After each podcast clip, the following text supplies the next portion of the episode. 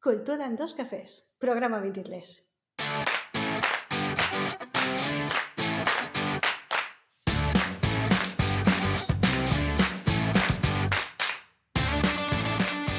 Buenos días oyentes culturetas y bienvenidos a Cultura en dos cafés, el podcast semanal en el que hablamos de cultura preta porter y de guerrilla. Os habla Gema Carrera, psicóloga y escritora. Y al otro lado del micro y del Mediterráneo podemos encontrar a Fernando Tebar, director y productor en la Fera Teatre. Hola Nando, ¿cómo estás? Hola Gema, hola Gema, muy bien, muy bien, muy bien. Uh, qué guay. Pues muy bien, porque mm, la verdad es que hasta ahora que estamos haciendo el podcast, digamos que un poco nos imaginábamos los oyentes, pero ¿sabes qué? Que poco a poco ya voy conociendo a gente que me dice, ay, he escuchado el podcast. ah, qué bien. Entonces como, sí, como que ya le vas poniendo cara, ¿sabes? A la, a la persona que está ahí al otro lado. Qué guay, qué guay. Aquí en Italia vamos teniendo también seguidores. Tendremos que hacer programas en italiano porque ya me están diciendo por aquí que, claro, que nos siguen y tal, pero que como no entienden el español, les he dicho que es una forma de aprender español. Pero va, nos toca hacer alguno en italiano para, para ellos. Sí, es una manera de aprender españolos. Español, español. Ellos nos ponen la S para todo. Buenos días, ¿cómo estás? Chao. Y las duplican. Buen- Chao. Buongiornos. sí. Comentatos las semanas y tú, que dejes las S, por Dios. Pues sí, muy bien. Yo contento y feliz con una lombriz. Muy bien.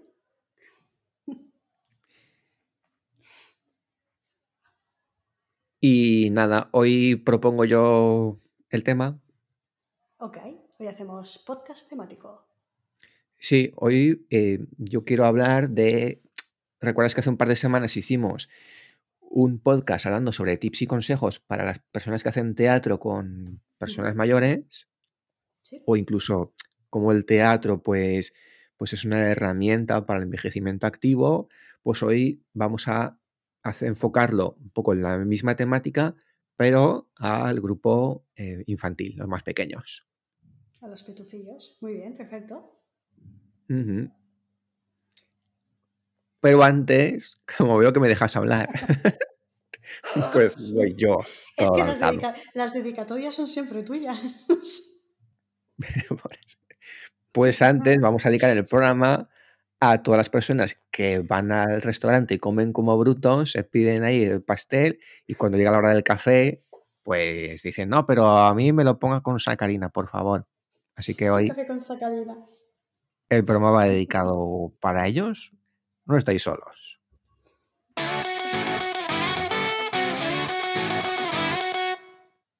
Sí, sí, yo cuando trabajaba en el restaurante esto lo veía pues todos los días, sobre todo los domingos, que era como todas las familias atiborrándose a comida, las señoras mayores, venga el pollo, venga el vino, venga, venga todo azúcar, venga los postres de azúcar. Y cuando acababan en plan de, yo un café con sacarina. O a veces, muchas veces era una manzanilla y tú sí, que te va a sentar bien, señora, que se ha puesto fina. ¿El chino? No, que no era en el chino.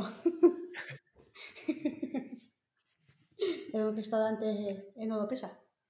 Ah, y dale con el chino. Y dale con el chino. También he trabajado en el restaurante chino, pero no estuve tanto tiempo. Muy bien, pues cuéntanos consejitos y trucos para trabajar con nenes. Vale, pues mirad, hoy un poco siguiendo el mismo guion de la anterior, de la anterior vez, que vimos cinco puntos también. Vamos a hacer cinco puntos. El primer punto es exactamente igual que el anterior, que es definir objetivos. Pero esta vez tenemos que tener en cuenta que eh, cuando hacemos teatro con niños, no solamente participan los niños y el profesor, sino también hay una tercera parte interesada, que son los padres, ¿vale? Que apuntan a sus niños, porque normalmente yo estoy hablando en un rango de edad entre 6, 7 años y los 11. ¿vale? Vamos a hablar siempre de ese Eh, rango de edad. Antes de empezar, te voy a hacer una pregunta. En- entre complicada y. Sí, va, va, complicada. va. Eh, ¿Dirías que los niños que se te apuntan a teatro es porque de verdad estos niños están interesados en el teatro o porque es una parca coches para los padres? Pues hay de todo. Hay de todo. Por eso el tema de los objetivos. Yo cuando empiezo el primer día siempre hago un escaneo, lo siento, y les digo, les pregunto por qué os habéis apuntado a teatro. Y hay quien me dice que se apunta porque quiere ser artista, hay quien se apunta porque se ha apuntado un amiguito y entonces él también, y hay quien se apunta porque le ha apuntado su madre y no sabe ni a lo que viene. Entonces, una vez yo he hecho ese escaneo, pues ya sé más o menos, eh, pues incluso cuánto van a durar, porque claro que le ha apuntado su madre, es probable que en dos o tres semanas se aburra porque no le gusta, o a lo mejor sí, pero la probabilidad es más alta de que no le guste y acabe abandonando y en un mes no venga más y el que se ha apuntado porque le gusta, pues es más probable que continúe, claro. Porque en ese rango de edad, lo que comentábamos, pues es verdad que está la tercera parte, que es el que apunta. Es raro, mm, puede, pues, también ocurre, pero no es lo habitual que sea el niño el que le diga, mamá, apúntame. Y entonces va la mamá y la apunta. Entonces, teniendo esas tres partes interesadas, que son el niño, eh, los padres y el profesor, cada uno de los tres tiene unos objetivos diferentes. Y esos objetivos hay que definirlos. Cuando se apuntan, vamos a tomar un... a ver, vamos a, vamos a definir que el niño se ha apuntado porque él quiere, ¿vale? o porque se ha apuntado un amiguito o tal, ¿vale? No es el niño aparcado que se va a ir a los cuatro días. Ese niño, su objetivo normalmente en realidad no es aprender mm, a proyectar la voz como puede ser un adulto. Un adulto, sí. Claro. esperando hacer una obra de Shakespeare. Efectivamente. Normalmente ese niño, el teatro lo entiende como un juego. De hecho, mi profe de teatro, que era inglés, nos decía que efectivamente teatro, hacer teatro en inglés se dice to play. Y to play, el verbo en inglés to pay, to play, tanto significa hacer teatro como significa jugar. Y en francés lo llaman le jeu, o sea, el juego también. Es que es muy curioso. Interesante. En castellano tiene dos palabras diferentes, pero los niños suelen venir a, tomárselo como un juego también. Entonces sus objetivos es mm, jugar, correr, saltar y en todo esto hay que tener en cuenta que normalmente vienen como actividad extraescolar. Es decir, que se han tirado ocho horas en el colegio sentados en una silla y en una mesa, han tenido una media horita de recreo pero cuando salen, vamos, necesitan, como cualquier niño de su edad, es que necesitan desfogarse. saltar, exacto.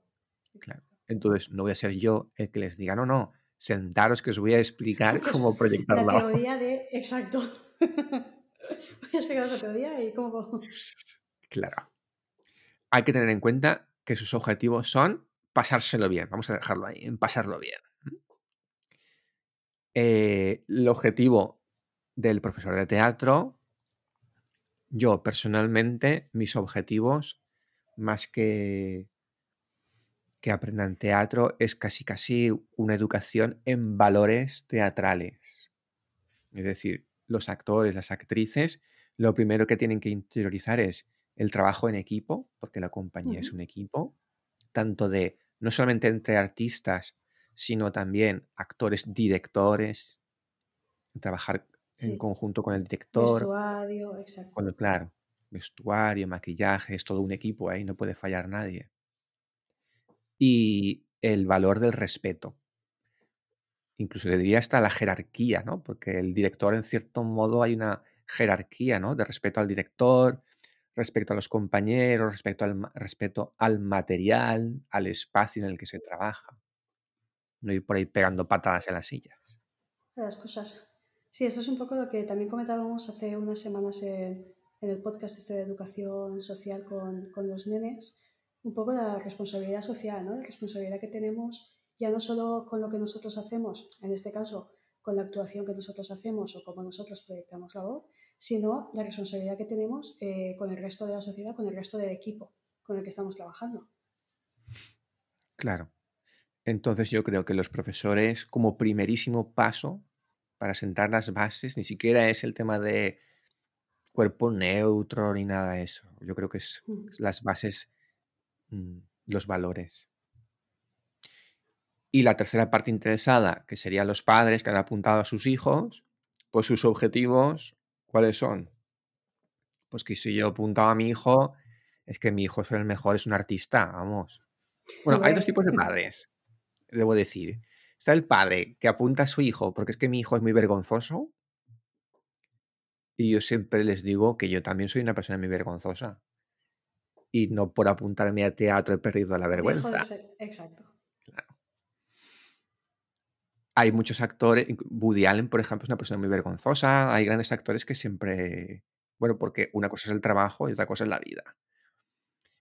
Y luego está el padre que todo lo contrario apunta a su hijo porque mi hijo es un artista y en casa, oye, cuando llega la cena de Navidad nos cantan los villancicos y nos reímos un montón.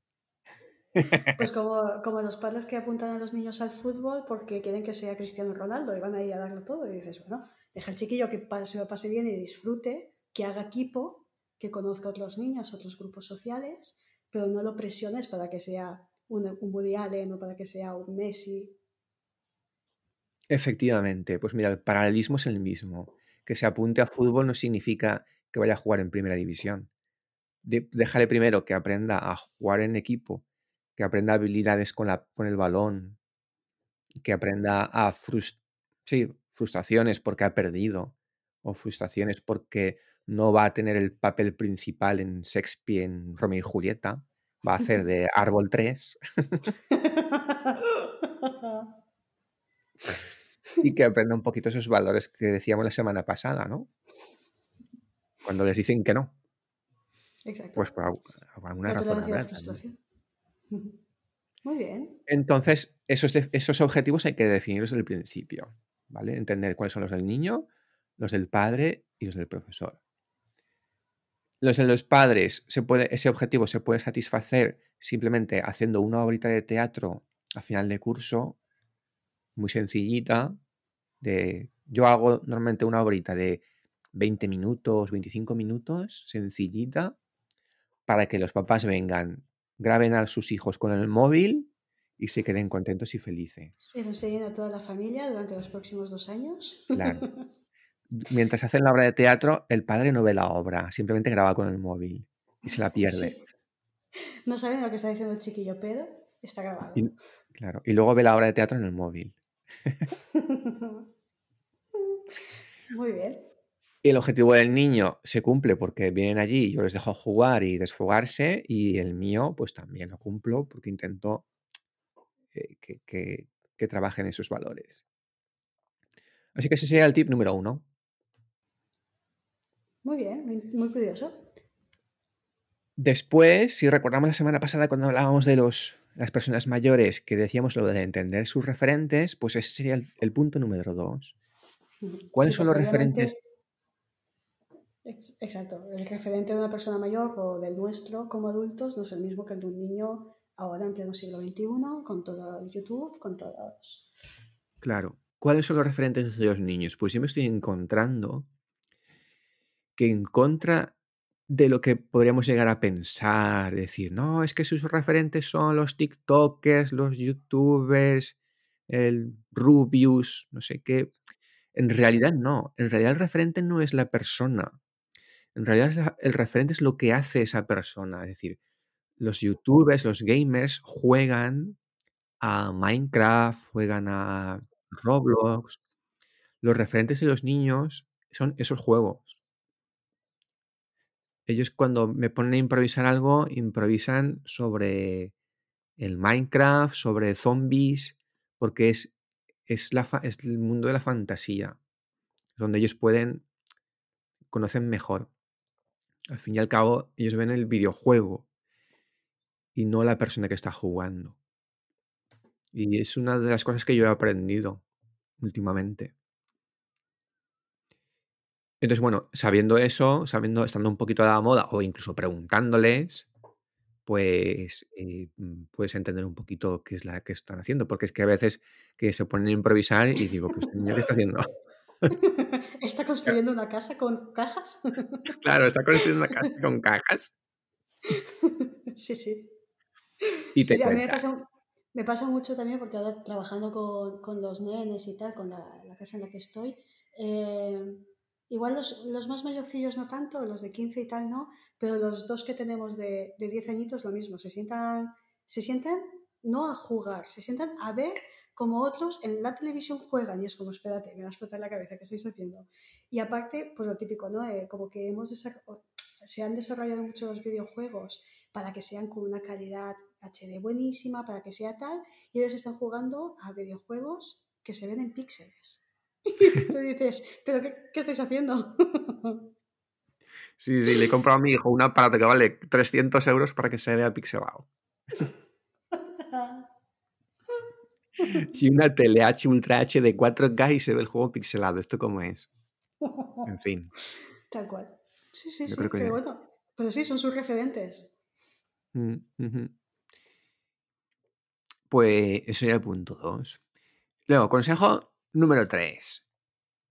El consejo número 3 también puede ser un poco a contra a contracorriente que normalmente se entiende que cuando un niño va a aprender, pues está el profesor que le dice, haz esto, haz lo otro, en música toca la escala musical, tal. En teatro vamos a darle mucha libertad, mucha libertad sobre todo en la creación. Yo al principio, aparte de los típicos juegos de calentamiento, de articulaciones y que se desfoguen y tal, luego les doy solamente un, un input, o sea, una, una pincelada, un- una frase, una palabra, y luego les dejo que creen una escena ellos solos, en grupos. Los hago en grupos de cuatro, grupos de cinco, y les digo, ahora vais a crear una pequeña escenita del tema que vosotros queráis, del Minecraft, del youtuber de turno, de lo que os dé la gana. Pero, y ahí está donde yo intento meterles ahí la, la parte teórica, por ejemplo, les digo, pues sin palabras, no pueden haber palabras, tiene que ser solo gestual, Mímica. mímica. O, por ejemplo, si quiero que trabajen más el tema corporal, les digo, y de los cuatro que salís, al menos uno tiene que hacer un animal. ¿Vale? Entonces ya tienen que esforzarse en, en eso, en esas cositas. Pero el tema normalmente lo dejo abierto, que hagan lo que quieran. Es que no pongo, lim- no pongo límites, ¿no? Es que es de, pues, ah, de lo que te dé la gana, a mí me da igual. Mientras tú Claro, te ciñas a lo que, me, lo que yo quiero conseguir, me da igual. Exacto. Sí, cuanto más libres les dejes ser, más fácil es que la pequeña, cons- mm, La la conseña. pequeña pauta, Sí. conseña, perdón, sí, la pequeña consigna que le hayas dado eh, te la cumplan. Porque al final no tienen 55 co- conseñas que seguir, sino, no, yo os dejo la libertad, pero esta me la tenéis que cumplir como requisito. Punto. Que al final es la que te interesa. Claro, claro. Tiene que salir este objeto, por ejemplo. El otro día les di un cojín a cada uno. Un cojín tiene que salir en, en la escenita.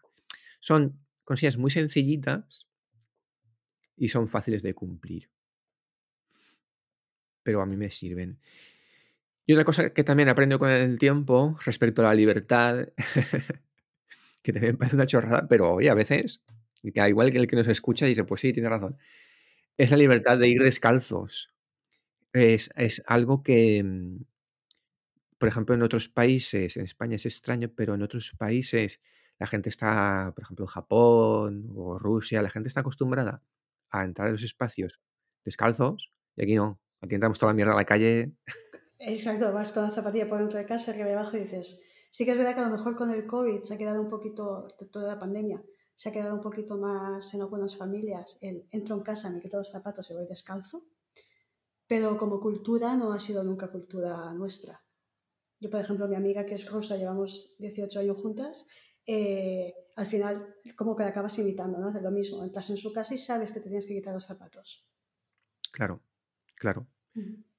Y Y entonces yo cuando les eh, entran les digo, quien quiera puede quitarse el calzado. Bueno, eso es una liberación lo mismo. Es una liberación. Desde el punto de vista técnico también, pues el cuerpo entra en contacto directo con el suelo, em, Sí. sientes esa libertad de quitarte una prenda de ropa. Imagino también a lo mejor eh, un poco lo que hablábamos, ¿no? Como en nuestra cultura no estamos acostumbrados, es decir, tú cuando estás en un restaurante o estás en casa de otra persona, eh, tú no te quitas los zapatos porque se interpreta como una falta de respeto, tú tienes que estar con los zapatos puestos. Entonces, en el momento en que le dices a una persona que se puede quitar los zapatos, significa que le estás dando esa confianza del sitio en el que está. Por ejemplo, tú vas a casa de un amigo tuyo por primera vez y no te quitas los zapatos, pero cuando ya has ido, cuando estás yendo todos los sábados a cenar con esa persona, pues a lo mejor ya tienes la libertad de, pues me quito los zapatos. Es verdad, es verdad, sí. Mira. Y de aquí pasamos al punto número 4. Número cua- el número 4 va enfocado a personas que dan clase con niños, no solamente de teatro, bueno, sí, sobre todo de teatro, o de danza o de artes vivas, vamos a llamarlo. Pero que es algo que yo uso, que aprendí también de mi profesor, y es de usar un tambor. Yo cada vez que voy a hablar, a decir algo, doy un golpe en el tambor. ¡Pum! Doy un golpe y digo la frase. ¿Por qué hago esto? Porque en un grupo donde hay de 12, 15 niños de 9 años, aquello es la selva, es la jungla. Gritan, corren. Y si tú intentas eh, gritar por encima de su volumen para que te escuchen o te hagan caso, vas a acabar afónico y loco. Es imposible. Entonces, ¿qué hago? Cada vez que voy a decir algo importante, doy un golpe en el tambor, ellos oyen el golpe y asocian ese sonido a, vale, Fernando va a hablar, vamos a escucharle, a ver qué dice. Al principio cuesta porque no están habituados, pero como, como el mismísimo perro de Pavlov, Les haces es un un condicionamiento clásico en toda regla. Condicionamiento clásico. Tambor significa escucha. Tienes a los niños salivando todo el día. Ahí ya está otra vez con el tambor, el profesor, Claro. por Dios. Se oye pom y entonces, como mínimo me miran. Sí, automáticamente la atención ya se va, exacto. Como mínimo me miran. Y si ven que yo empiezo a hablar, pues alguno ya se calla y me escucha. escucha. Tú, bueno, con que lo consigas con uno ya vas bien. Sí. Y bueno, es una herramienta súper útil, ¿eh? Parece una tontería, pero claro, es, si no estás luchando contra el ruido, contra el jaleo, contra captar la atención de 15 niños, eso es imposible. Es imposible. A ver, sobre todo, a ver, estoy hablando de aquí en España, ¿vale? Em, por ejemplo, en Rusia, mm, cuando yo he dado clases de teatro en Rusia, evidentemente el tambor no me ha hecho falta porque cuando he llegado a clase estaban todos en completo silencio, ya descalzos como habíamos, y conforme yo entraba por la puerta me decían todos, buenos días, señor Fernando. Qué graciosos. buenos días, señor profesor. Buenos días. Todos me daban los buenos días. Como Y todos calladitos, vamos. Ahí es otra cultura, la cultura de la disciplina, pero en fin, sí, estamos sí, sí. en, en la cultura España. mediterránea, que es otra his- otra historia. Sí, sí, porque España e Italia vamos cogidos de la mano, ¿eh? Con este tema. Madre mía, para hacer callar. Y el último consejo, o el último tip, el último idea que yo propongo a la gente que se vaya a dedicar a esto, pues es al final, si tenemos que mm, intentar enseñar algo de técnica o, o- alguna herramienta, camuflarla siempre en forma de juego. Un poco por lo que decíamos al principio, que no vamos a decirles, venga, sentaros que os voy a enseñar los niveles de energía, del 1 al 7, venga, nivel 1, nivel 2, nivel 3, van a decir, ¿esto qué rollo es? ¿Qué me estás Entonces, contando? en el ejemplo de los niveles de energía, que para los que no lo sepan, en teatro se usa una escala del 1 al 7. El 1 es caminar con muy poquita energía, así así, hasta el nivel 7, que es la energía máxima, mientras tú andas por el escenario.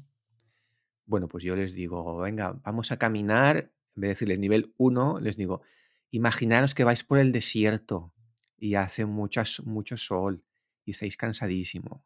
Venga, ¿cómo lo haríais? Tal. Luego les digo, ahora vamos a caminar como si estuviéramos en un desfile militar. Venga, todo el mundo a desfilar. Ahora vamos a desfilar como si fuerais un camarero. Todos ahí de camarero. Vamos a desfilar, ahora vamos a caminar como si estuvierais buscando algo. O como si estuvierais en África y se estuviera persiguiendo un león. Empiezan todos a correr en el nivel 7. Es una manera de camuflar, digamos, esa técnica en algo un poco más lúdico. Claro. Algo que para ellos, para su imaginación, también les vaya bien. Claro, claro. Y así, pues ya digo, y luego poco a poco, en vez de decir los números, digo, desierto, militar, león, y ya se les queda más. O, por ejemplo, el tema del mm, trabajo en equipo, pues utilizo, utilizo el juego de dos, tres, pollito inglés, también colaborativo, bueno, ya explicaremos una vez, algún día, cómo funciona. Pero bueno, intento meter juegos eh, donde en el, en el trasfondo hay, hay, una, hay una herramienta o una técnica. Muy bien. Oye, pues muy interesante. Mm, Sí, sí, sí. Hay muchas más, pero bueno, estos son un poco como los cinco principales para poder empezar Para empezarlo. y entender, claro. Si hay algún papá, alguna mamá escuchándome, sabe que su hijo está bien Está cuidado. bien cuidado. Está bien cuidado, hace técnicas. Si se descalza en casa es normal. Claro. Sí, sí. Muy guay, muy bien. Pues muy interesante para empezar a trabajar con nenes, que al final siempre es complicado a lo mejor hacerte llegar a un, a un nene, una nena, eh, lo que les quieres transmitir, y más cuando hablas de a lo mejor técnicas que si ya para un adulto eh, tal vez entenderlas nos cuesta un poquito, pues ya con, con niños más pequeños pues todavía peor. Claro. Por eso cuando hablamos la semana pasada de la educación social y todo eso, pues había muchas cosas que me recordaban, me recordaban en los consejos de hoy. Sí. Sí, además el a mí es que, por ejemplo, el teatro me gusta mucho a nivel terapéutico, creo que es una herramienta bravísima. Y, mm, y con niños sobre todo, eh, a la de... Ya no es que el niño o la niña deje de ser más tímido o más tímida, es el hecho de ayudarle a desinhibirse en situaciones en las que sabes que en algún momento se va a tener que encontrar. Sabes que esa niña, cuando sea mayor o cuando sea un poquito más mayorcita, en algún momento va a tener que ir a por el pan o va a tener que ir a preguntarle algo a un adulto que le va a costar, que no va a saber, pues, cómo nos enseñamos en esto. También es los valores esos de la responsabilidad con el resto. Es, vale, es que si tú no te aprendes tu parte del texto, si tú no te aprendes bien este movimiento que haces con tu compañero, tu compañero lo dejas cojo. Claro, claro, fíjate, al final también, no sé si hablábamos la semana pasada de lo de la experiencia, porque volviendo al tema del niño este que tiene vergüenza, viene su mamá, es que tiene vergüenza. Vale, ese niño va a tener vergüenza, yo creo que durante muchos años más, no se la, va- no, la vergüenza no se la voy a quitar yo.